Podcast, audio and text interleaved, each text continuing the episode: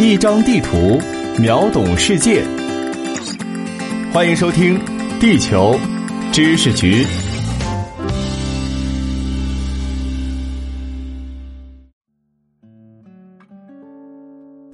大家好，欢迎收听《地球知识局》，我是零零五号地球观察员长虹。提到泰国，就连输入法都会帮你联想到人妖，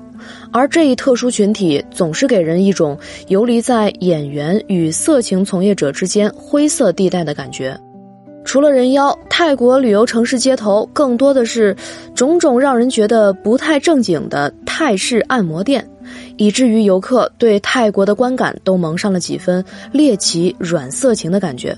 其实有这样印象的不仅仅是中国人，泰国同样也是欧美油腻老大爷性旅游最热门的目的地，甚至形成了种种带有种族主义色彩的刻板印象。事实上，根据泰国于1996年颁布的《防止和制止卖淫法》，全泰范围内部禁止所有淫秽场所和淫秽活动，包括通过网络散布色情电影、色情图片。那么，极端严格的法律和人尽皆知现实之间的鸿沟究竟是如何形成的？藏污纳垢的表象背后又有怎样的无奈与悲剧呢？泰国的色情业渊源与奴隶制有分不开的关系。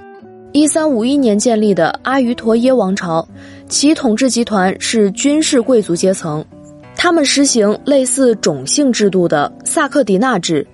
不但阶级高度不平等，性别同样不平等。贵族男性拥有三类妻子，第一类为主妻，第二类为次妻，第三类为奴妻。奴妻可能掳掠自占领区，也可能源自购买或抵债。他们地位低下，如同财产，可以被主人买卖、殴打，甚至交换奴妻也被视为贵族间联络感情的方式。随着泰国经济的发展，特别是19世纪中后期出现的大米出口潮，曼谷等城市涌入大量男性劳动力和外国商人，他们中的很多人不会常住，也不会带来女眷。更没有奴妻满足性欲，在一些小巷子中，部分贫苦女性逐渐满足了这部分人的需求。当时的泰国是一个宗教氛围浓厚的上座部佛教国家，佛教的轮回理论本意是劝人积德行善，然而逻辑鬼才学会了倒推，导致当时的泰国人普遍认为命不好是为上辈子赎罪，让骑士变得理直气壮。从而形成了和尚、健康男自由民、健康女自由民、残疾人、奴隶、动物的地位分层。奴妻和妓女自然被视为仅仅高于动物的那一类。他们不仅备受歧视，连栖身之处也被人嫌弃。有能力的居民会赶走他们，或者搬离那里。于是，从业女性逐渐聚集，由此形成红灯区的前身。十九世纪末期，因为中国东南沿海出现了下南洋的移民潮，一方面大量单身男性来到出现大米出口潮的泰国，刺激了性交易的需求；另一方面，也有不幸的女性被骗到泰国从事性交易。换句话说，因为中国人口太多了，农业太内卷了，不得不主动或被动出国寻找生存机会，因此。泰国色情业的早期发展也有中国移民的血泪。二十世纪初，拉玛五世国王当政后，主动向西方学习，推动近代化改革，废除了奴隶制度。然而，受制于低下的治理能力，剧烈的社会变革不但没有帮助到那些奴妻，反而使他们变成了改革的牺牲品。在缺少女性工作岗位的环境中，他们中的不少人无依无靠，不得不选择沦落风尘。所以，泰国色情业从源头处便带有奴隶制的残留，从业者地位低下，长期不被社会主流接纳，成为幽灵般的边缘人。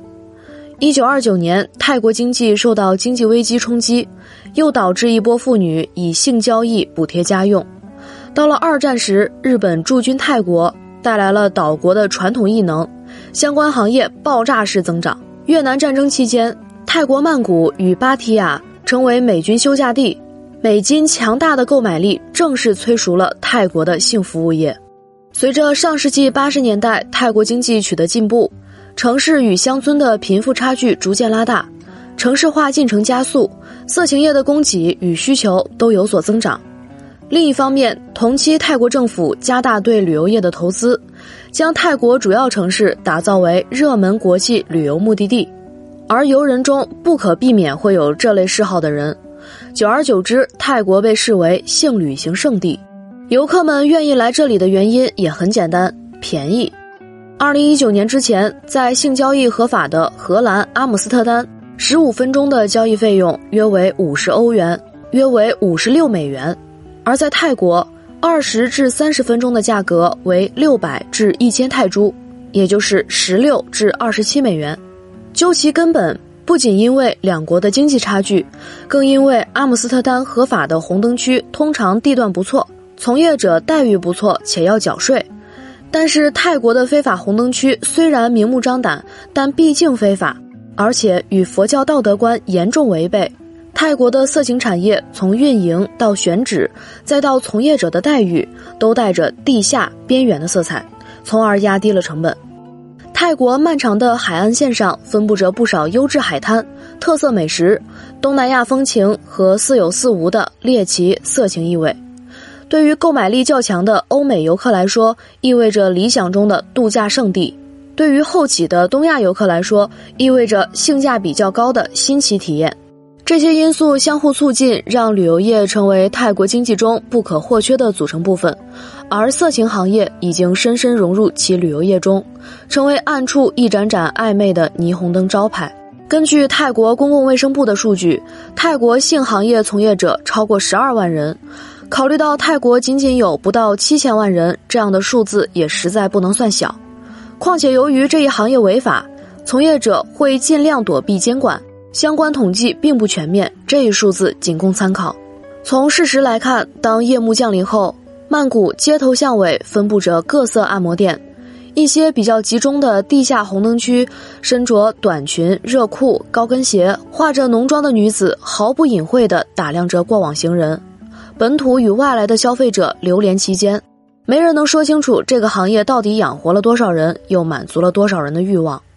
很多女性从事性工作是为了履行对家庭的责任。在泰国社会的传统中，最小的未婚女儿通常要负责赡养父母。没有机会获得良好教育的贫家女性也被裹挟到城市化进程中去。缺乏生存技能的她们，处在社会边缘，或主动或被动地进入了这种行业。然而，这样的赚快钱方式就像毒品，一旦沾染，就很难再脱离。泰国社会对于性产业的依赖又何尝不是如此？泰国的社会环境既不允许它合法化、去污名化，在政府监督和规范下存在，又不能通过铁腕手段限制其存在，将它的影响力限制到最低。超高标准的道德观念无力规范嫖客，却让从业者成为社会假装他们不存在的人。结果，性产业在泰国成为了三不管地带。最终发育为在黑暗中野蛮生长的畸形怪物。二零一八年一月初，曼谷洗浴中心“维多利亚的秘密”被泰国特案厅突击检查，发现这里不但涉及淫秽色情，而且存在胁迫未成年卖淫的问题。浴场老板蛙哥等重要犯罪嫌疑人被当场抓获，一百一十三名从事性交易的少女获救，其中缅甸籍九十六人，老挝籍十一人。泰籍四人，中国籍两人，他们平均年龄不到十八岁，最小的仅十二岁。从这一起案件可以看到，泰国色情业猖獗背后的种种阴暗元素：明明有能力精确扫黄的警方，暴力胁迫的黑恶势力，失足的未成年人，身世飘零的外籍女性，麻木不仁的嫖客。泰国色情业背后的跨国犯罪网络可以管窥。泰国毕竟是一个佛教国家，主流的价值观比较保守，性从业者备受歧视和压迫，所以近年来泰国本土从业者占比有所降低。然而，泰国地理位置非常优越，其旅游配套设施、美誉度和性产业的成熟程度都大大高于周边国家。其邻国缅甸政局不稳，老挝、柬埔寨经济增长乏力，大量劳动力前往泰国打工，自然也就接棒泰国人。成为性从业者生力军的主要来源，他们中不少人是被以各种名义骗到泰国的，还有的涉及人口买卖。被妓院老板以几百美元的价格购买。从良家女性向性从业者转换的过程中，往往会涉及暴力胁迫。就像泰国大企业背后往往有军方大佬的背影，泰国按摩院背后往往也会有黑恶势力以及腐败警察站台。从业者的血汗钱有多少要给他们上供，而他们会不会借助权力、暴力剥削性从业者，都很值得推敲。正因为缺乏监管且竞争激烈，人性中最见不得光的那一面，在泰国性行业中被暴露的淋漓尽致。最恶劣之处便是。泰国是未成年人性交易最猖獗的地方。近年来，这一有利可图的行业也开始出现了大鱼吃小鱼的情况。本地黑帮固然可以在女人堆里称王称霸，但是面对来自日本、俄罗斯的跨国有组织犯罪集团，就显得过于善良淳朴了。后者的跨国人口贩运团伙正在泰国快速发展，如果不加以干预。未来，俄罗斯和东欧的受害者也会逐渐向泰国聚集。随着新冠大流行，泰国业的旅游业备受打击，其色情业更是遭遇地震，从业者不得不转行。即使如此，我们也不能寄希望于疫情消灭色情业，因为泰国的经济结构在游客心中的定位、从业者习惯的生活方式不会改变，政府和社会对色情业的态度不会改变。登徒子们为了满足欲望，毫不在意社会影响的低下道德水平也不会改变。泰国的色情业恐怕会长期存在，而且会长期畸形下去。以上就是本期节目的全部内容。如果您喜欢，欢迎点赞转发。本节目由喜马拉雅 FM 独家播出，由地球知识局全权制作。感谢您的收听，我是长虹，我们下期再会。